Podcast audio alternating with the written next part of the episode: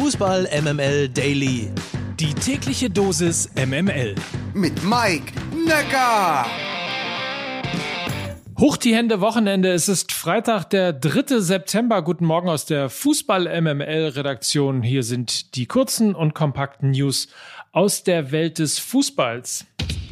Die nordeuropäischen Fußballverbände aus Dänemark, Norwegen, Schweden, Finnland, Island und Färöer haben die FIFA nach einem Amnesty International Bericht aufgefordert, den Druck auf die Regierung von Katar zu erhöhen. In einem Brief an die Generalsekretärin Fatma Samura wurde unter anderem der fehlende Respekt gegenüber Menschen- und Arbeitsrechten im Zusammenhang mit Arbeitern, meistens Migranten unter anderem beim Bau der WM-Stadien angeprangert. Der Tod tausender Menschen sei nicht untersucht worden, obwohl es Hinweise auf einen Zusammenhang mit gefährlichen Arbeitsbedingungen gebe. Die sechs Nordländer forderten die FIFA auf, den Druck auf Katar zu erhöhen und eine Untersuchung einzuleiten. Gleichzeitig forderte man von der FIFA eine Stellungnahme zum Amnesty-Bericht. Da könnten sich doch auch mal andere Fußballnationen anschließen. Twitter-User Hot Texas Kittel hat es erfasst. Es gibt keine Großen mehr im Weltfußball. Mit Augenzwinkern natürlich, denn mit viel Mühe und Aufwand gewann Deutschland im Premierenländerspiel von Hansi Flick gestern gegen Liechtenstein mit 2 zu 0. Ich wiederhole, gegen Liechtenstein mit 2 zu 0. Tore, Werner und Sané. Mehr kann man darüber eigentlich auch nicht sagen. Da tröstet es auch nicht, dass Spanien gestern gegen Schweden 2 zu 1 verloren hat oder Italien gegen Bulgarien nur 1 zu 1 gespielt hat ich wiederhole, gegen Liechtenstein mit 2 zu 0. Da kommt wohl noch etwas Arbeit auf Hansi Flick zu. Immerhin, Deutschland ist jetzt Zweiter in der Tabelle hinter Armenien, die übrigens nur 1 zu 0 gegen Liechtenstein gewonnen haben. Da sollte also noch was gehen. Nach oben.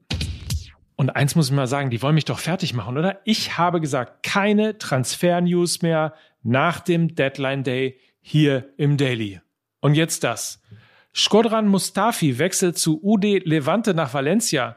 Das funktioniert, weil er nach dem Abstieg von Schalke 04 ohne Vertrag war. Für Mustafi ist es eine Art Homecoming, spielte er doch von 2014 bis 16 beim FC Valencia. Bei Levante unterschrieb der Abwehrspieler jetzt bis 2023 mit Option auf ein weiteres Jahr. Apropos Schalke, nach zwei Tagen hat die Laie von Amin Harit zu Olympique Marseille endlich geklappt. Es gab ein formelles Hin und Her. Nun konnte Sportdirektor Ruven Schröder aber aufatmen. Das Leihgeschäft wurde zwei Tage nach dem Deadline Day genehmigt. Für Schröder hat der Deal zwei Dimensionen. Einerseits, so sagt er, sparen wir durch die Ausleihe in dieser Saison eine Menge Geld. Gleichzeitig haben wir die Entwicklung seines Marktwertes im Blick.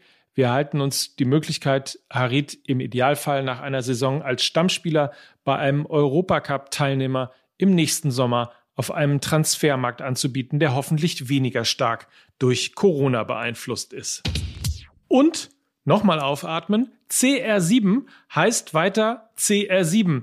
Das steht jetzt final fest und ist bestätigt, weil Edison Cavani Ronaldo zuliebe bei Manchester United zukünftig mit der Rückennummer 21 aufläuft, bekommt der Portugiese seine heiß geliebte Nummer 7.